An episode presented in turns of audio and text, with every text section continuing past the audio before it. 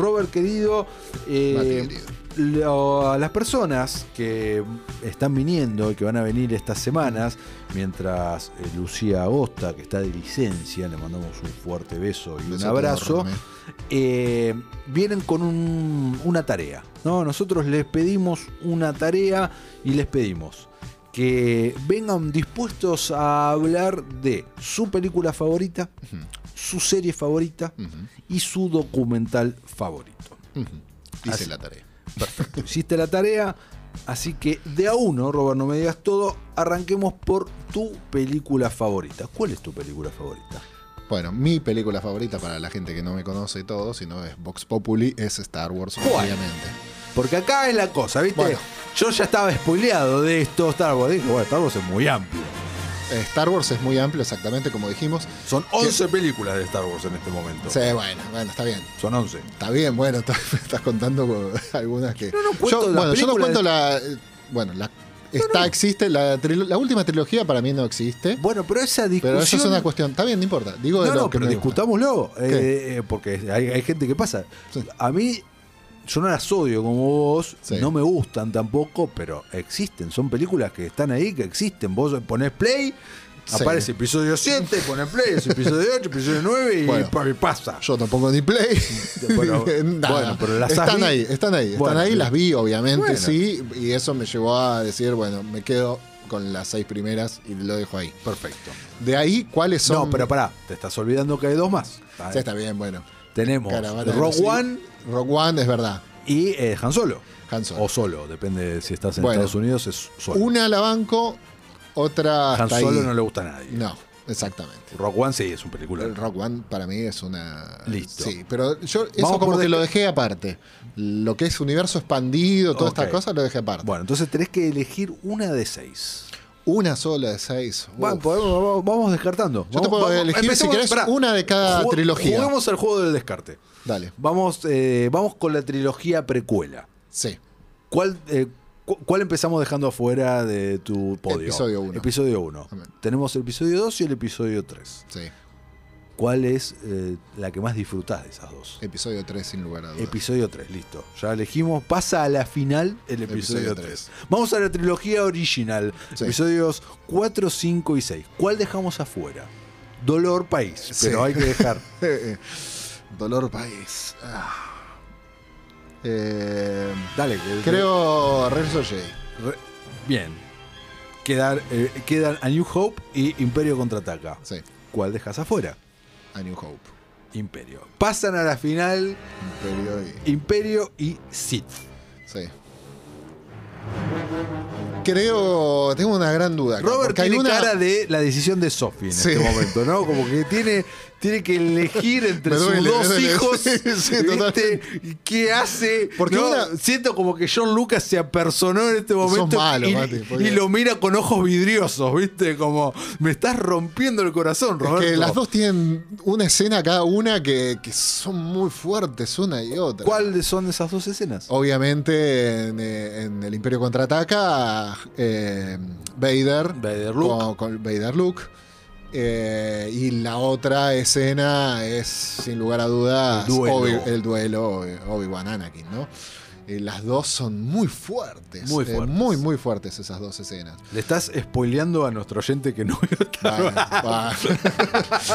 por ahí no sabes lo de Hans. Este, pero. Pero bueno, por una cuestión emotiva, Emo- por una cuestión de que me, me remonto a la época y, A y tu por- infancia. a mi infancia, porque eso fue lo que me hizo fan de Star Wars. Te me quedo con el episodio del Imperio Contra Perfecto. Hablemos un poquito de Imperio entonces. Dale. ¿Cuándo fue la última vez que la viste? Entera. Eh, no, y ya hace un par de años fácil. Sí, antes de la pandemia. En pandemia no la vi, así que un par de años. ¿Cuándo pensás que va a ser la próxima vez que la veas entera? O sea, desde que existe Disney Plus, no le pusiste, no le pusiste No. play en la plataforma. No, no, no. La he visto en Blu-ray, Sí, la he sí, visto en sí, DVD, la he visto en cine, la he visto No, en, no, no, en pero televisión, pero en plataforma todavía no la vi. la. Y probablemente algún día le diga, bueno, vamos a verla en, en la plataforma. Eh, no sé, pero no creo que, que- Yo calculo que en el próximo año seguro. Bien. ¿Te acordás La la primera vez que la viste? Me acuerdo de, no específicamente el día y todo, porque yo debo admitir que todas, cada una de las Star Wars las vi en sus fechas de estreno, no las vi después eh, remasterizadas y todo eso. o sea, pará, estamos hablando de que vos viste el 77, episodio, 70, en el 80, ¿Vos viste en el 80? Sí. Mirá, la viste en el cine en el 80. Eso te lo envidio un montón. Claro, todas las Star Wars yo las vi en el cine. ¿Recordás qué cine era? En Bahía Blanca, yo vivía en Bahía Blanca en esa época, el nombre del cine no, ni, en pedo. ni en pedo. Este, pero yo me acuerdo, sí, y, que había una cosa muy particular. En esa época, y creo que acá en Capital también se hacía, era, eran dos, vos ibas a ver dos películas. Sí, claro, sí, sí, sí. Pagabas una entrada y eran dos películas. Cine continuado. No me acuerdo que era lo que, lo que estaba antes o después de, vos podías no verla la primera, una de las películas si querías. Ibas en el, había un plato fuerte y había una película. Y había otra, una película más. Exactamente. Y el Imperio contraataca la vi ahí, en el cine. Y, ese niño Robert sí. se flasheó por completo. Sí, ya había empezado a flashear ah, con A New Hope. Claro, claro, que lo estabas esperando. Claro, yo ya estaba esperando ahí la segunda. Y bueno, obviamente después. No, eh, pero. La, Jedi. Y la parte I am your father. Pará, ¿la viste doblada?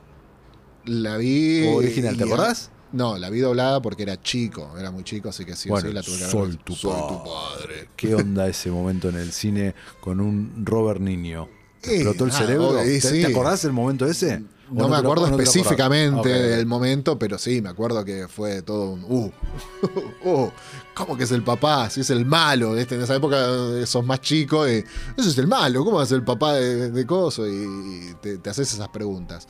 Pero, pero sí, momento épico. Obviamente después cuando fui más grande y todo, que volví a rever las pelis cuando se remasterizaron. Para, para, todo eso. No, adelante. Te traslado, vamos a 1997. Sí. Vamos a 1997.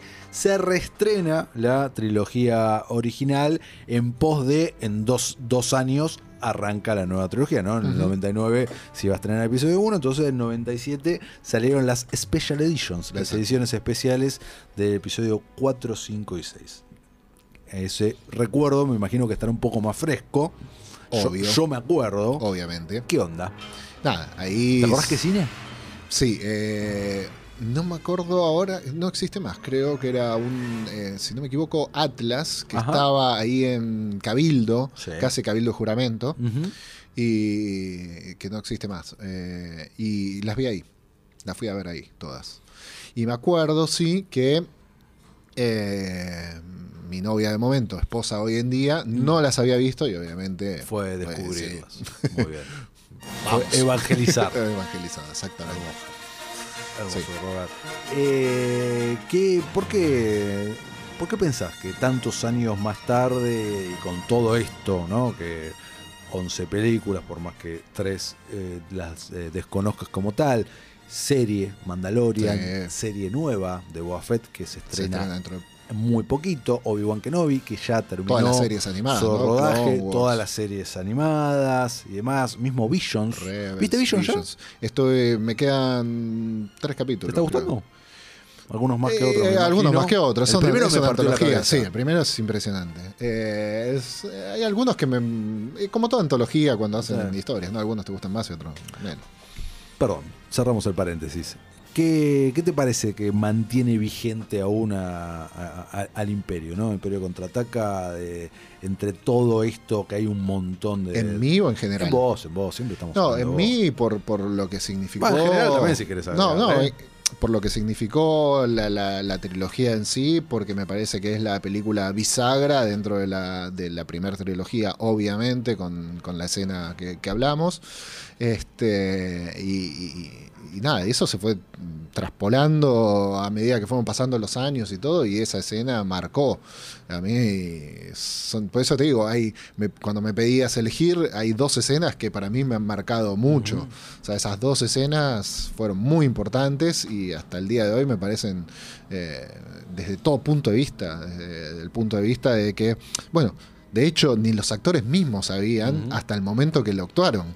Eh, había un hermetismo tal, y creo que eso se terminó traspolando para, el espectador, porque fue una sorpresa hasta, hasta para los actores mismos cuando lo hicieron, imagínate para la gente que lo estaba viendo. Estamos hablando de otra época totalmente distinta, hoy por ahí una revelación así sería más normal, si se quiere, ¿no? Pero en esa época, una revelación de esa fue una bomba. Sí, igual dentro de revelaciones y Star Wars, vos ponele. Vamos al año pasado, a Mandalorian. Sí. Eh, el final, los últimos minutos del último capítulo, la revelación de, de Luke, Sí. es tremenda, chabón. Y estamos Sí. hablando ya en estas épocas. Y si vos ves.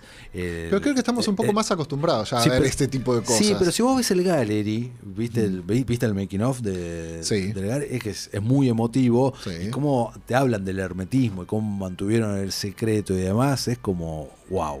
Está bien, sí, pero para mí no hay como la primera vez que se hace.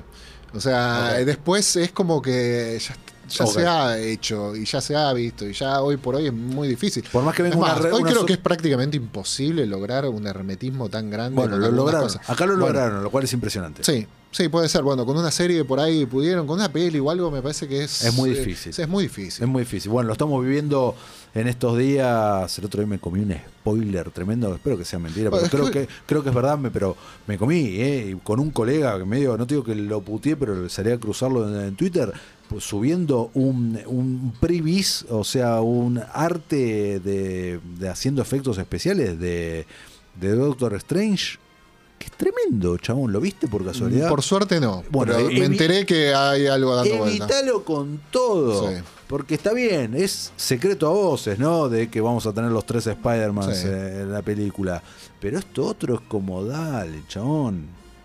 Es muy difícil. Sí, pasa que nos pasa, Mati, lo hemos hablado otras veces y todo, que al trabajar en Sí, nosotros de la eh, manera que estamos trabajando sí, y pero todo. esto ni siquiera era por la Pero hay veces que te tenés- Esto, bueno. esto te- era cualquiera que entraba. Pero hay momentos en donde te tenés que abstraer totalmente de las redes. Uno, yo me acuerdo que, que, bueno, después seguramente cuando pasemos a lo, a lo próximo Sí. que me vas a preguntar, había un momento en donde yo justo coincidía el momento que salían los capítulos al aire. Este, con, yo estaba haciendo un programa de radio. programa de radio, claro. Y era. Bueno, ahora vamos ahí. Bueno, cortemos, era nadie mira redes sociales, gente, nadie habla, todos nos callamos la boca, pues yo llegaba a casa y ahí ponía, ponía la- la- el capítulo que, que me correspondía. Pero era, era prácticamente ir con los deditos hasta casa.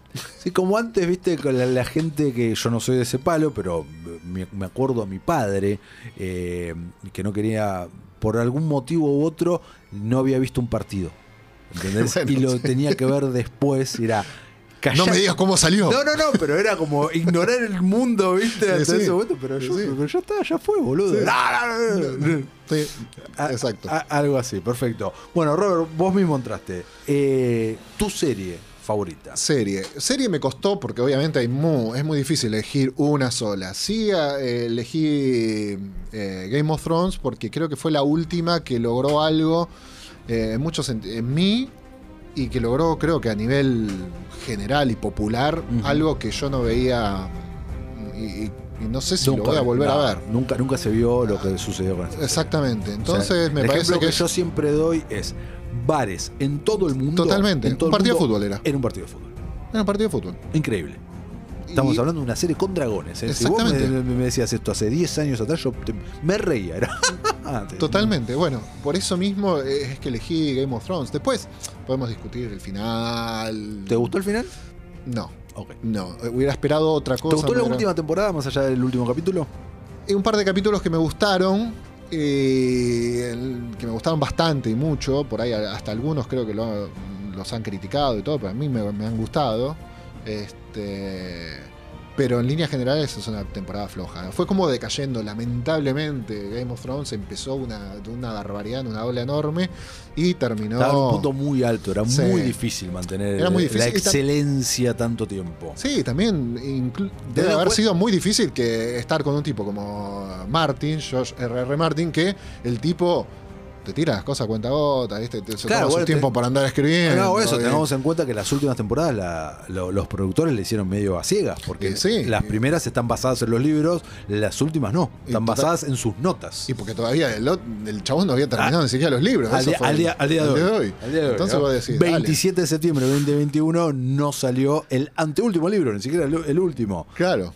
Eh, creo que Winds es algo Winter, que tendría sí, que haber agarrado.